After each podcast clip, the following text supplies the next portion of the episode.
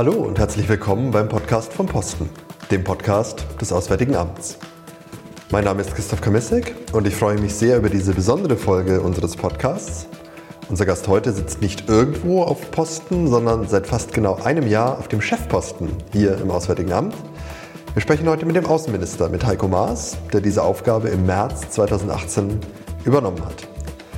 Das nehmen wir zum Anlass, um mit dem Außenminister über seine Begegnungen bei mittlerweile über 50 Reisen in mehr als 30 Länder zu sprechen, aber auch über die Themen und Herausforderungen zu reden, die Heiko Maas besonders am Herzen liegen und die er auch in den kommenden Monaten weiter verfolgen will. Und er verrät uns am Ende auch, mit welchem Botschafter oder welcher Botschafterin er vielleicht gerne einmal den Posten tauschen würde. Viel Spaß bei dieser Jubiläumsfolge unseres Podcasts vom Posten. Herr Minister, vielen Dank, äh, dass Sie heute bei unserem Podcast vom Posten sind, weil Sie den Chefposten hier im Amt seit fast genau einem Jahr innehaben, seit März 2018. Wissen Sie noch, wann Sie das erste Mal mit der, mit der Idee, Außenminister zu werden, in Kontakt gekommen sind? Wie und wann das an Sie herangetragen worden ist? Naja, das ist nicht lange vor der Entscheidung gewesen, dass ich es dann werde. Das ist halt oftmals so in der Politik, dass solche Personalentscheidungen vor allen Dingen nach langen Koalitionsverhandlungen dann sehr schnell getroffen werden. Ähm, also da blieb nicht so viel Zeit, aber noch, noch Zeit, um sich äh, mit einigen darüber zu unterhalten. Das habe ich auch getan und habe das aber auch sehr gerne übernommen und habe es bis heute nicht bereit. Aber wissen Sie noch, was, was Ihr erster Gedanke war? Also denkt man sich dann lieber nicht oder darauf habe ich immer schon gewartet? Oder gibt es so, einen, so einen Impuls, an den Sie sich erinnern können? Naja, also es gab, glaube ich, vor allen Dingen zwei Dinge, die mich äh, da sehr akut beschäftigt haben. Das eine ist natürlich, was kommt da auf mich zu, in welcher äh, Situation befindet sich die Welt. Da ist viel in Unordnung und es gibt viel zu tun. Und das zweite ist natürlich auch, wie man einen solchen Job, bei dem man einfach viel weg ist, äh, natürlich mit seinem Privatleben vereinbaren kann, mit, äh, mit Familie und mit den Kindern. Das ist, glaube ich, was, was man auch schon mitbedenken soll und was man vor allen Dingen mit denen besprechen soll, die es dann auch betrifft. Und das haben Sie auch gemacht im Vorfeld? Dann? Das habe ich gemacht, wobei im Vorfeld es natürlich immer schwierig ist, äh, abzuschätzen, wie es dann nachher im Alter sein wird. Aber das haben wir sehr, sehr intensiv besprochen. Und ähm, das ist für mich auch sehr wichtig gewesen, dass die Entscheidung von denen, die mir am nächsten stehen, äh, auch mitgetragen wurde. Ich höre gerade so ein bisschen raus, dass vielleicht die, also die Vorstellung, die Sie vorher hatten, was dieses Amt mit sich bringen würde, von dem, wie es dann jetzt nach einem Jahr Erfahrung sich dargestellt hat, auch ein bisschen abgewichen hat. Also man hat vielleicht keine ganz klare Vorstellung, was genau auf einen zukommt dann? Naja, man hat schon eine Vorstellung, äh, dass man viel in der Welt unterwegs ist, dass man auch viele interessante, manchmal auch ein paar weniger interessante Leute kennenlernt. Dass es anders ist als das, was ich vorher gemacht habe im Justizministerium. Da haben wir einfach ständig Gesetze gemacht. Und das ist hier eine andere Anforderung, äh, die es gibt. Also insofern, das konnte man sich schon in etwa denken, aber es ist natürlich noch mal was ganz anderes, wenn es dann praktisch stattfindet, wenn man so viel unterwegs ist, wenn man ständig im Flieger sitzt, wenn man mit Dingen konfrontiert wird, die man selber äh, in der Vergangenheit nur aus der Presse oder aus dem Fernsehen gekannt hat. Also das ist dann nochmal eine ganz andere Stufe, es dann selber zu erleben und so praktisch mittendrin zu stehen. Also es ist eine Erfahrung gewesen. Es ist nicht so, dass es plötzlich anders war, als ich es mir vorgestellt habe, aber die Intensität äh, dieses Jobs, die ist schon bemerkenswert. Gibt es was, was Sie sich gar nicht so vorgestellt hatten? Also wo Sie jetzt sagen würden, das hat mich wirklich überrascht, äh, ein Aspekt oder eine Erfahrung? Naja, also ich würde sagen, was mich schon ein bisschen überrascht hat und im Ergebnis auch gefreut hat, ist äh, das Ansehen, das wir genießen international. Also ist uns, uns ja ganz besonders deutlich geworden vor der Wahl bei der Vollversammlung der Vereinten Nationen, wo wir für den Sicherheitsrat für die Jahre 2019 und 2020 kandidiert haben. Und äh, da gibt es äh, viel Vertrauen, weil viele sagen, wir trauen euch zu, dass ihr nicht nur eure Themen da auf die Tagesordnung setzt, sondern auch unsere.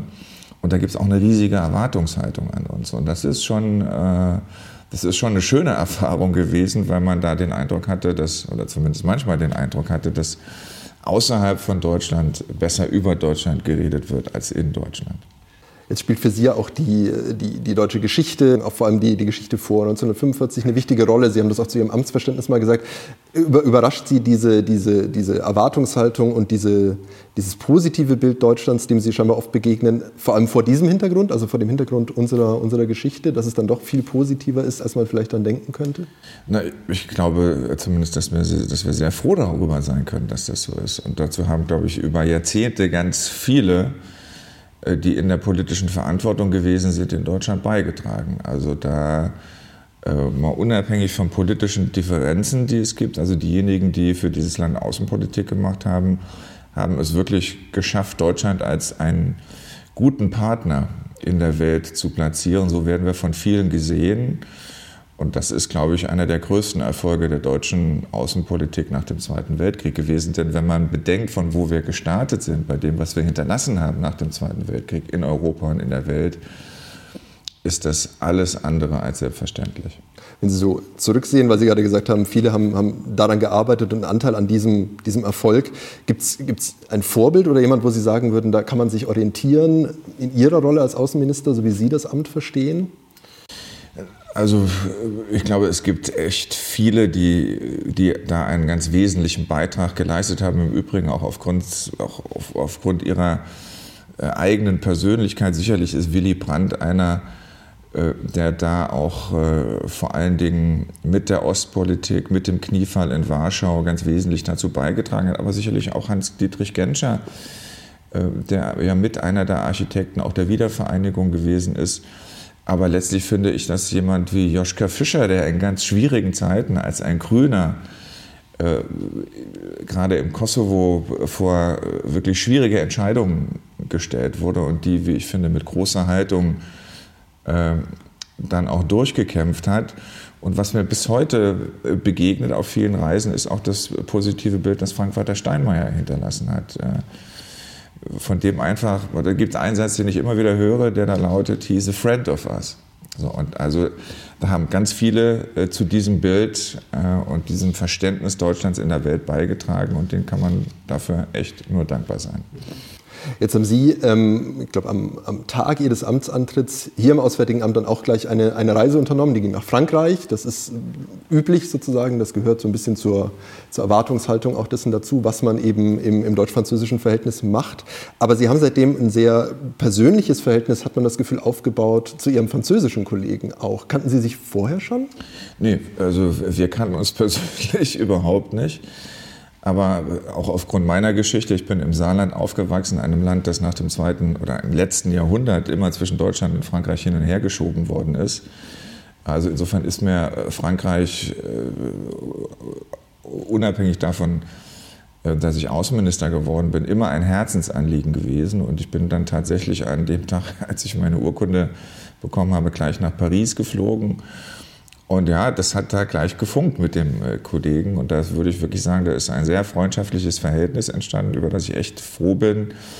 Das, äh, glaube ich, auch die Grundlage dafür ist, dass auch Dinge, die schwierig sind, man, man sehr konstruktiv und in einer sehr freundschaftlichen Atmosphäre dann doch immer wieder gelöst bekommt. Und dass ich dann auch noch den Élysée-Vertrag vor einigen Wochen in Aachen, also die Fortsetzung, der jetzt der Aachener Vertrag heißt, mit unterzeichnen durfte, das ist für jemanden, der von da kommt, wo ich herkomme und der auf der deutsch-französischen Grenze sozusagen aufgewachsen ist, schon ein persönliches Highlight gewesen.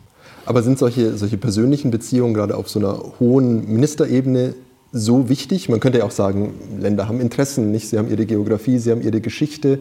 Aber Außenpolitik scheint dann doch besser zu funktionieren, wenn man diesen, diesen persönlichen Draht dann trotzdem noch hat. Ja, also das ist praktisch unbezahlbar, denn es ist viel schwieriger, wenn Leute sich am Tisch gegenüber sitzen, die sich eigentlich nicht leiden können und selbst wenn es nur persönliche Antipathie ist. Und wenn es Leute sind, äh, die sich mögen, die sich vertrauen, die, die wissen, dass man sich aufeinander verlassen kann. Also das ist schon ganz wichtig. Also Vertrauen und Verlässlichkeit sind eigentlich die Währung äh, der Diplomatie. Und äh, wenn das nicht da ist, also wenn diese Grundlage fehlt, äh, wird es oftmals unendlich schwierig, schwierig in, in, in, in, problematischen Situationen einen Kompromiss zu finden. Denn letztlich geht es immer darum, dass Interessen miteinander abgewogen werden. Ähm, und eine Lösung zu finden, in der sich beide wiederfinden. Wir haben schon über Reisen gesprochen. Das war jetzt Ihre erste Reise nach äh, Frankreich. Haben Sie im Rückblick noch ein Gefühl, in wie viele Länder Sie wie oft gereist sind im letzten Jahr? Nee, also ehrlich gesagt äh, könnte ich das jetzt, kann ich keine Zahlen nennen. Ich weiß einfach, dass es irgendwie mehr wie 300.000 Flugkilometer sind, die zusammengekommen sind. Ähm, das ist schon eine Menge. Und äh, das ist natürlich auch was Besonderes, weil man wahrscheinlich nie wieder in seinem Leben so viel auf der Welt unterwegs ist, wie in der Zeit, in der man Außenminister ist. Und ähm, man lernt auch extrem viel. Ich kann mir kaum vorstellen, dass es einen anderen Job in der Bundesregierung gibt, bei dem man selber auch persönlich so viel lernt, nicht nur viele äh, Menschen kennenlernt, sondern auch Länder kennenlernt und auch nicht nur die Regierungsvertreter, sondern Menschen in diesen Ländern. Man lernt einfach viel über die Welt, man lernt viel über andere Länder, aber man lernt auch viel über das eigene Land. Das war so ein klein bisschen eine Fangfrage, weil wir haben das im Vorfeld natürlich nachgeschaut und ähm, festgestellt, ähm, Sie waren tatsächlich an 69 Orten in der Zeit, in 36 Ländern, also in dem knappen Jahr. Verschwimmen da die Eindrücke mal so zwischeneinander oder wacht man irgendwann auf und denkt sich, wo genau bin ich jetzt angekommen? Also man wird äh, immer gut begleitet von den Kolleginnen und Kollegen im Auswärtigen Amt, die einem auch immer sagen, wo man gerade ist. Finde es mal schwierig wird, aber es ist tatsächlich schon vorgekommen, dass ich an einem Tag in drei Ländern gewesen bin. Also morgens in Skopje aufgewacht, in Tirana zu Mittag gegessen und in Athen dann ins Bett gegangen. Das ist schon äh, eine ganze Menge und das sind dann auch so eng getaktete Programme äh, mit einer klaren Agenda. Das geht auch, aber ich mag es eigentlich mehr, wenn wir, wie zum Beispiel, wir sind drei Tage im Irak gewesen äh, mit wirklich sehr beeindruckenden Erlebnissen. Man hat etwas mehr Zeit, man spricht nicht nur mit dem Kollegen oder mit dem Präsidenten, sondern man schaut sich auch irgendwie in Bagdad Projekte an oder in Erbil, was die Situation der Kurden angeht, oder jetzt auch vor kurzem in Afrika äh, fünf Tage ähm, in Sahelstaaten. Auch das ist sehr beeindruckend und es, mir ist es persönlich immer wichtig, wenn auf so einer Reise genug Zeit besteht, um auch Leute aus dem Land, aus der Zivilgesellschaft, aus der Kultur zu treffen, weil das das Bild doch abrundet, das man von einem Land bekommt. Wenn man nur mit den Regierungsvertretern spricht, das ist auch wichtig, äh, erhält man aber natürlich nur eine Sicht, die auch die, die Regierung auf ihr Land hat. Und das ist oft nicht das ganze Bild. Jetzt gibt diese, diese Vielfalt von Reisen nicht nur, aber auch eher ein bisschen wieder, dass wir in einer Welt leben, in der es sehr viele, sehr viele Krisen gibt. Und Sie bereisen ja auch eben auch Krisenländer oder Länder, wo es eben äh, Schwierigkeiten gibt, die deswegen im Fokus unserer Außenpolitik auch ähm, stehen. Aber seit ein paar Jahren ist das Gefühl, wohl auch bei den meisten so ein bisschen, diese, diese Krisen haben sich multipliziert. Haben Sie dafür für sich oder auch für andere eine Erklärung? Also wieso diese, diese, diese Vielzahl von Herausforderungen jetzt so auf uns eingeprasselt ähm, ist? Oder lernen Sie darüber auch was mit den Reiseerfahrungen, die Sie so machen? Also ich glaube, das, hat vor allen Dingen zwei Gründe. Zum einen, äh, der Sicherheitsrat der Vereinten Nationen ist eigentlich das Gremium, wo man versucht, Lösungen für den Syrienkrieg, für den Jemenkrieg, für die Situation in der Ostukraine ähm, zu finden. Und dieses Gremium funktioniert leider nicht mehr so, wie man sich das wünschen sollte, weil sich die früher mal sogenannten Großmächte, also insbesondere die USA, Russland und China dort gegenseitig blockieren. Das hat dazu geführt, dass immer wenn eine Krise entstanden ist, sie nicht gelöst wurde und irgendwann eine neue noch dazugekommen ist. Und der zweite Grund, der das, glaube ich, auch nicht unwesentlich erschwert, äh, Krisen und Konflikte zu lösen, ist, dass wir in einer Zeit leben, in der was völliger Wahnsinn ist, es in vielen Bereichen der Welt so eine Rückbesinnung auf das Nationale gibt. Also America first, Russia first, China first. So nach dem Motto, ähm, jeder macht, was er will, in der Hoffnung, es geht für alle gut. Und das ist in einer Welt, die zunehmend grenzenlos geworden ist. Alle großen Herausforderungen, die Globalisierung, die Digitalisierung, der Klimawandel, die Migration, alles kennt keine Grenzen mehr. Und es ist ein völliger Irrglaube zu meinen, dass mit der Rückbesinnung äh, aufs Nationale man auch nur ein Problem äh, lösen kann oder bei einer Herausforderung die richtige Antwort findet und damit auch die Krisen viel schwieriger zu lösen sind. Und das ist etwas, dem wir mit allem, was uns zur Verfügung steht, äh, entgegenwirken. Wir wollen die internationalen Organisationen wie die Europäische Union oder auch die Vereinten Nationen stärken, weil wir fest davon überzeugt sind, dass Lösungen für all das, was uns im Moment beschäftigt und die Probleme, die wir haben, das müssen internationale Lösungen sein. Für dieses äh, Wiederaufkommen von, von Nationalismus und dieses Bedürfnis nach, nach Abschottung, nach Rückzug, ähm, haben Sie dafür eine Erklärung? Also sind Sie schon mal in Gesprächen oder bei Begegnungen einer, einer Erklärung dafür begegnet, wieso das trotzdem so eine Konjunktur gerade haben könnte? Ich glaube, es gibt zwei Punkte, die dabei eine Rolle spielen. Das eine ist, äh, dass es äh, in vielen Teilen der Welt nicht nur gefühlte, sondern auch tatsächlich vorhandene Ungerechtigkeiten gibt, also auch materielle Ungerechtigkeiten. Selbst in Europa ist der Wohlstand zwischen Nord und Süd außerordentlich ungerecht verteilt. Das hilft den Populisten. Sie bieten dafür zwar keine Lösungen an, aber sie machen damit Politik und sagen, wir fahren besser, wenn wir uns lossagen von den internationalen Organisationen und wir wollen uns nicht mehr aus Berlin oder aus Paris diktieren lassen, wie wir zu leben haben. Der zweite Grund ist, dass es, äh, das ist sicherlich in Europa ein großes Thema, aber nicht nur in Europa, dass aufgrund der Wanderungsbewegungen, die es auf der Welt gibt, aus ganz unterschiedlichen Gründen, von Krisen, Konflikten und Krisen bis hin zum Klimawandel oder auch sozialen Notlagen, es Angst vor, Angst vor sowas wie kultureller Überfremdung gibt, ähm, die oftmals sehr emotional ist, die gar nicht rational begründet ist und auch da haben wir bedauerlicherweise fast überall auf der Welt äh, Populisten und Nationalisten, die das versuchen auszuschlachten. Auch da werden keine Lösungen angeboten, sondern es wird einfach nur versucht, aus den Ängsten, die die Leute haben, Profit zu schlagen, politischer Profit. Und auch das ist etwas, äh, wogegen wir versuchen, auf allen Ebenen äh, anzukämpfen. Jetzt äh, hat sich nicht erst im letzten Jahr, aber vor allem auch im letzten Jahr so ein, so ein gewisses Set an Antworten oder Reaktionen von, von deutscher Seite in der deutschen Außenpolitik so ein bisschen herauskristallisiert, wie man mit diesen Herausforderungen umgeht. Eines ist zum Beispiel die, die Betonung der, der Wichtigkeit einer regelgeleiteten Ordnung ähm, und der, der internationalen Organisationen und der, der Vereinbarungen, die Sie auch schon ähm, erwähnt haben, für die wir ähm, werben wollen. Stoßen Sie da auf, auf Verständnis, also in Gesprächen, wenn Sie das betonen und sagen, das ist wichtig? Oder wie versuchen Sie das jetzt jemandem, der das vielleicht nicht so intuitiv verteidigenswert findet wie wir, näher zu bringen? Also ich glaube, dass die große Mehrheit der Staaten äh, auf der Welt ein Interesse daran haben, dass diese regelbasierte Ordnung besteht. Denn äh, da stehen sich zwei Dinge gegenüber. Das eine ist das Recht des Stärkeren und das andere ist die Stärke des Rechtes. Und äh, selbst wir in Deutschland als das wirtschaftsstärkste und vielleicht auch mächtigste Land in Europa sind nicht mehr alleine in der Lage, unsere Werte und Interessen zu behaupten gegenüber Russland, China oder auch äh, bedauerlicherweise mittlerweile in einigen Fragen gegenüber den USA. Und deshalb, äh, glaube ich, müssen sich diejenigen, die ein Interesse daran haben, dass Vertrauen und Verlässlichkeit, Regeln international beachtet werden, sich für diese stärker einsetzen, als es in der Vergangenheit der Fall gewesen ist. Wir haben das ja auch versucht einzubinden in eine Allianz der Multilateralisten. Die meisten Länder können sich gegenüber den Großmächten, die es noch gibt, alleine nicht behaupten, sondern sie brauchen Partner. Ähm, die gibt es. In der Europäischen Union haben wir das, in der Afrikanischen Union. Also diese multilateralen Organisationen sind außerordentlich wichtig dass äh, die Stärke des Rechts äh, in Zukunft in der internationalen Politik weiter den Ton angibt und nicht einfach nur das Recht der Stärkeren. Von den Stärkeren gibt es nämlich nicht so viele.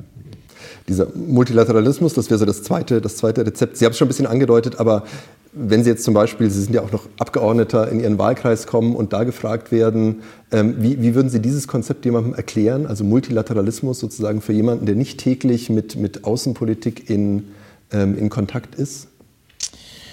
Lindsey Graham, das ist ein amerikanischer äh, Senator, hat es auf der Münchner, Sicherheitskonferenz etwas salopp formuliert, als er sagte, äh, der Multilateralismus ist mühsam, aber immer noch besser als alleine zu Hause zu sitzen. Und es gibt nun einmal viele Probleme, die sich mit anderen zusammen besser lösen lassen. Man kann sich gegenseitig helfen. Das ist im Übrigen auch, finde ich, das Merkmal von modernen Gesellschaften. Und das geht in der internationalen Politik auch ganz genauso. Eine weitere Antwort oder eine weitere Richtung, die, ähm, die, die wir immer wieder betonen, die Sie auch immer wieder betonen, ähm, ist Europa. Das wäre sozusagen so ein, eine Unterkategorie von Multilateralismus, von Zusammenarbeit, die schon sehr stark ähm, verfestigt ist. Sie haben ähm, zur Veranschaulichung dessen, was Europa für Sie bedeutet, auch zu Beginn Ihrer Amtszeit auf die, die Erfahrung im Saarland hingewiesen. Sie haben auch die Geschichte Ihrer Großmutter mit den verschiedenen wechselnden Grenzen erzählt. Ähm, ist, ist das die Art und Weise, wie Sie jemandem den Wert von Europa erklären? Ich denke vor allem daran, dass wir ja oft Europa erklären mit der Erfahrung des Krieges und dem Gegenmodell Frieden in Europa. Und wir haben ja jetzt viel mit, mit Menschen, mit einer jüngeren Generation zu tun, die diese Erfahrung gar nicht mehr gemacht hat. Ähm, also muss man Europa vielleicht anders erklären in einer Zeit, wo das zeitlich schon sehr weit weggerückt ist? Naja, also ich finde, man muss das schon auch nochmal zum Thema machen. Also äh, man muss ja nicht den Krieg erlebt haben, um den Frieden zu schätzen. Ähm, und äh, wir haben uns in Europa jahrhundertelang alle gegenseitig umgebracht. Das tun wir nicht mehr. Das ist, das ist der größte Erfolg der Europäischen Union. Es gab in Europa, in Zentraleuropa, nie eine so lange Phase äh, des Friedens. So, und das ist natürlich auch die Voraussetzung, um sich selber persönlich entwickeln zu können. Also um ein selbstbestimmtes Leben zu führen, ein Leben in Freiheit, nicht bedroht zu werden. Äh, das, was man selber für richtig hält, auch sagen zu können. Also all die Freiheiten, die, die das Leben lebenswert machen, die werden gewährleistet äh, durch den Frieden. Und äh, deshalb glaube ich schon, dass man auch der jüngeren Generation, die vielleicht alles für eine Selbstverständlichkeit hält, weil sie gar nichts anderes kennt, auch auf diese Zusammenhänge noch einmal hinweisen muss. Und ehrlich gesagt fällt mir das relativ einfach, weil ich viel in der Welt unterwegs bin, wo es anders ist.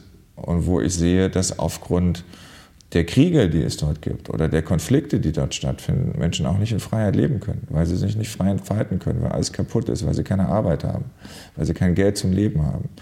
Und insofern ist der, der Frieden äh, die Voraussetzung äh, für alles, was Menschen aus ihrem Leben machen wollen. Und ohne Frieden hat keiner eine Perspektive.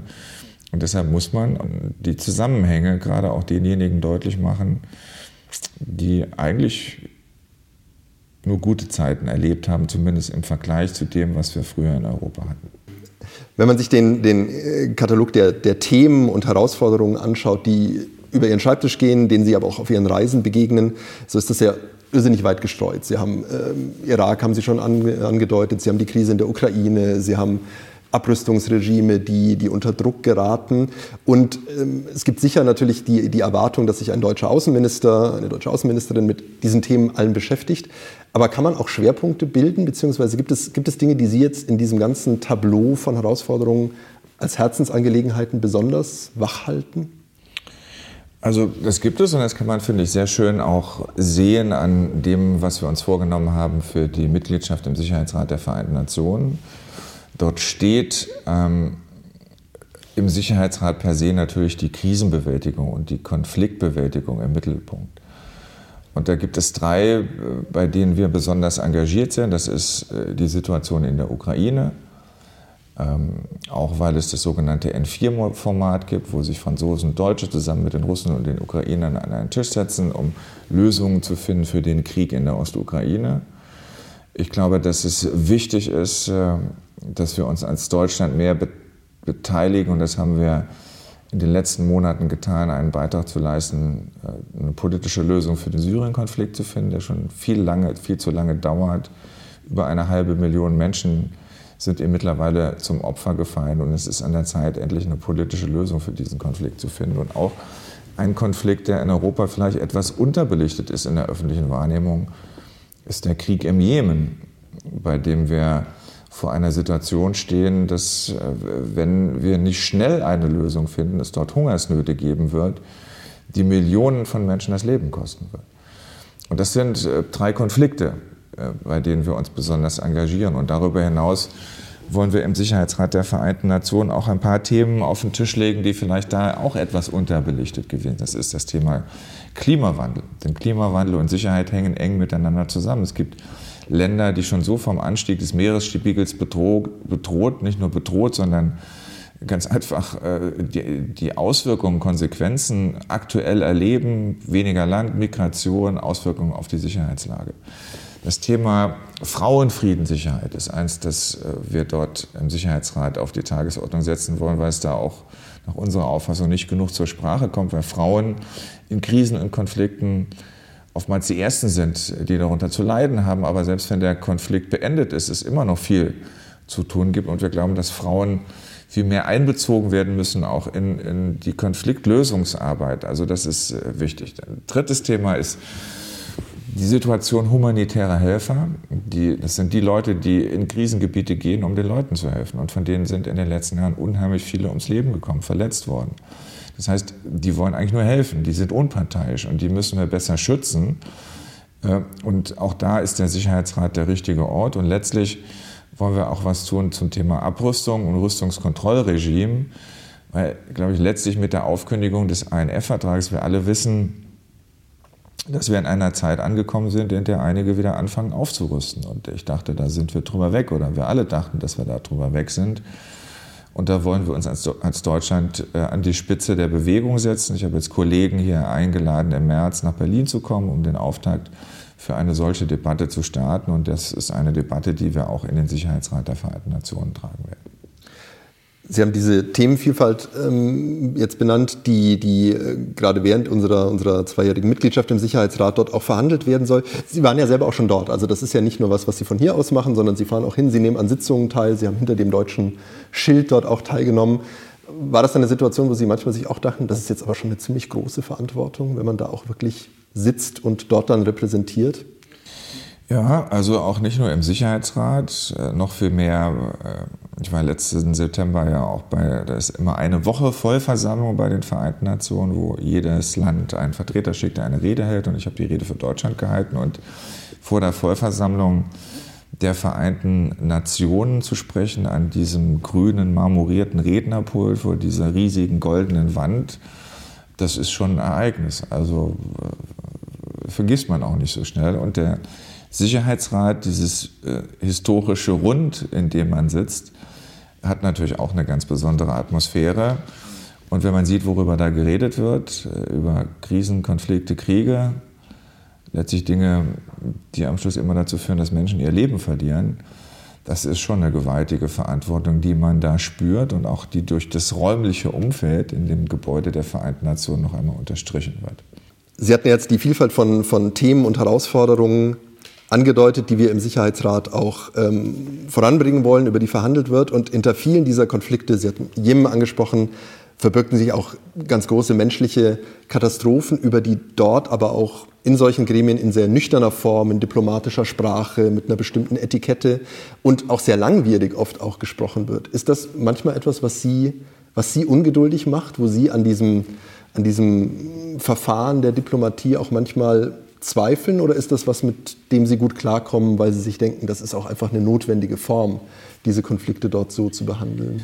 Also es ist schon ein bisschen gewöhnungsbedürftig und manchmal nervt es auch ehrlich gesagt. Aber ich glaube, es geht nicht anders. Also wenn etwa bei den Vereinten Nationen die Vertreter äh, aus fast 200 Ländern zusammenkommen, die alle so ihre eigene Kultur haben, auch eine eigene Diskussionskultur, eigene, ihre eigene demokratische Kultur, da muss man sich auf was verständigen an das sich alle halten. Eine Sprache, eine Abfolge, wie man Themen behandelt.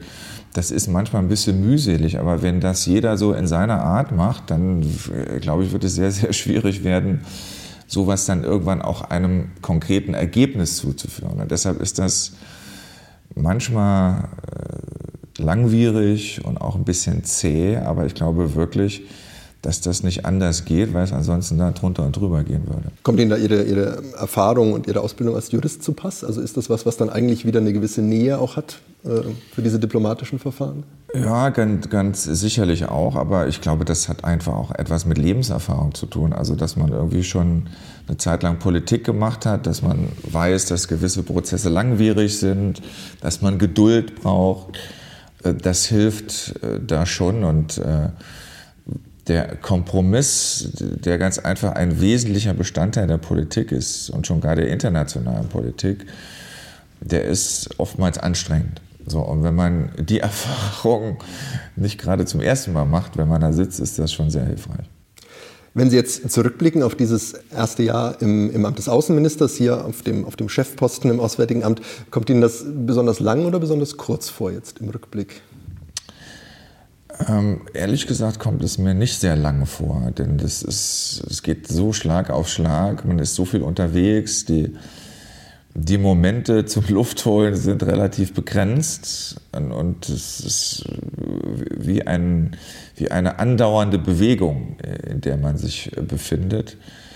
Ähm, und da nichts in diesem Amt langweilig ist und es teilweise sehr, sehr schnell geht und es so viele unterschiedliche Plätze auf der Welt gibt, ähm, wo man einen Beitrag leisten will, dass ein Konflikt oder eine Krise gelöst wird oder wo man ganz einfach neue Entwicklungsmöglichkeiten schaffen will oder wo man ganz einfach äh, glaubt, dass man äh, die Partnerschaft mit Deutschland verbessern muss. Das ist echt rasant und äh, deshalb kommt mir dieses Jahr auch als ein sehr rasantes Jahr vor, das in keinster Weise irgendwie lange gedauert hat. Wenn Sie jetzt ähm, schon hinausdenken über den 14.03., wo sich äh, das, das, äh, die Zeit im Amt eben jährt, gibt es etwas, was man sich dann vornimmt? Also denken Sie überhaupt in solchen Jahresperioden, denken Sie sich, okay, das war Jahr 1 und Jahr 2 mache ich mir jetzt nochmal eine Prioritätenliste, was ich da besonders in, in den Mittelpunkt stellen möchte? Ich glaube, in dem ersten Jahr ging es viel darum, Vertrauen aufzubauen, auch zu der Regierung, die jetzt äh, im Amt befindlich ist und natürlich auch zum Auswärtigen Amt, das ohnehin weltweit ein großes Vertrauen genießt, aber dann auch, wenn man selber als, als Minister in der Verantwortung ist. Das heißt, man braucht ein Netzwerk zu, zu den Kolleginnen und Kollegen. Das ist viel Aufbauarbeit gewesen. Und ich glaube aber, dass wir davon profitieren können, wenn wir jetzt bei der Krisen- und Konfliktbewältigung im Sicherheitsrat versuchen, einen Beitrag zu leisten, wenn wir uns auch vielleicht neue Schwerpunkte heraussuchen. Ich selber äh, werde jetzt in dem neuen oder in dem nächsten Amtsjahr ähm, eine Lateinamerika-Initiative machen, weil ich finde, dass wir in Lateinamerika noch deutlich mehr Potenzial haben, als wir das bisher wahrgenommen haben. Ähm, das wird, äh, glaube ich, nochmal ein wichtiges Thema werden. Also nach einem Jahr Aufbau von Vertrauen, glaube ich, geht es jetzt darum, dass sich das auch auszahlt, dass wir einen Beitrag leisten, dass Krisen und Konflikte, die wir haben, gelöst werden und äh, dass wir auch im Auswärtigen Amt neue Schwerpunkte setzen, wie etwa in Lateinamerika. Vielleicht zum Abschluss noch die Frage, Sie haben, wir haben darüber gesprochen, viele Länder bereist, haben dort viele, viele Orte gesehen, an denen andere Kolleginnen und Kollegen des Auswärtigen Amtes arbeiten. Haben Sie sich irgendwo mal gedacht, hier mit dem Botschafter oder der Botschafterin würde ich gerne tauschen? Das wäre auch ganz nett. Ähm, also da gibt es äh, ehrlich gesagt ganz, ganz äh, viele Orte. Da wir sehr viel jetzt als Mitglied im Sicherheitsrat mit den Vereinten Nationen zu tun haben, ist das, glaube ich, ein ganz außerordentlich interessanter Posten, den Herr Heusgen äh, in New York bei den Vereinten Nationen äh, wahrnimmt. Ähm, also das ist, schon, das ist schon eine interessante Situation, vor allen Dingen auch, weil wir gerade im Sicherheitsrat sind. Aber äh, in einer Phase, in der das transatlantische Verhältnis vor ständig neuen Bewährungsproben steht, ist, glaube ich, auch der Posten in Washington ein außerordentlich wichtiger. Aber es gibt so viele und im Moment ist äh, unser Botschafter in Caracas, also in Venezuela, einer, der, glaube ich, eine ganz interessante Situation vorfindet. Keine einfache, aber auch eine Herausforderung für, für einen Botschafter ist, was er, wie ich finde, ganz toll macht. Also es gibt so, man lernt auch ständig neue Situationen kennen und auch neue Posten kennen, die es gibt. Und ich habe noch keinen gesehen, den ich selber für mich persönlich als langweilig empfunden habe. Selbst kleine Botschaften wie die in Freetown in Sierra Leone, wo wir jetzt gerade gewesen sind, ein Land, in dem der Präsident vor kurzem den Notstand ausgerufen hat wegen ausufernder sexueller Gewalt gegen Frauen. Also auch auf so einer kleinen Botschaft gibt es echt große Herausforderungen, die, glaube ich, auch eine sehr persönliche Herausforderung für jemanden sind, der dort als Botschafter aktiv ist. Also es, ist, äh, es gibt viel zu tun und es gibt ganz, ganz viele Orte, äh, wo sich unsere Diplomatinnen und Diplomaten in wirklich großartiger Art und Weise einsetzen. Orte, die Sie vielleicht schon besucht haben oder im Laufe des nächsten Jahres dann sicher noch ähm, besuchen werden. Wir wünschen Ihnen auf jeden Fall äh, viel Kraft, alles Gute für den, für den Wechsel vom ersten ins zweite Jahr und äh, vielleicht dann bei einer anderen Gelegenheit. Vielen herzlichen Dank. Sehr gerne, danke auch. Das war der Podcast vom Posten, Folge 11 mit Außenminister Heiko Maas. Wir freuen uns, dass der Außenminister sich die Zeit genommen hat für unseren Podcast. Und wir möchten uns vor allem bei Ihnen und euch bedanken für das Zuhören über die letzten mittlerweile zehn Folgen hinweg. Bleiben Sie uns weiterhin treu, bewerten Sie uns oder schreiben Sie uns, wie immer, Ihre Wünsche, Verbesserungsvorschläge oder Fragen an podcast.diplo.de. Bis zum nächsten Mal.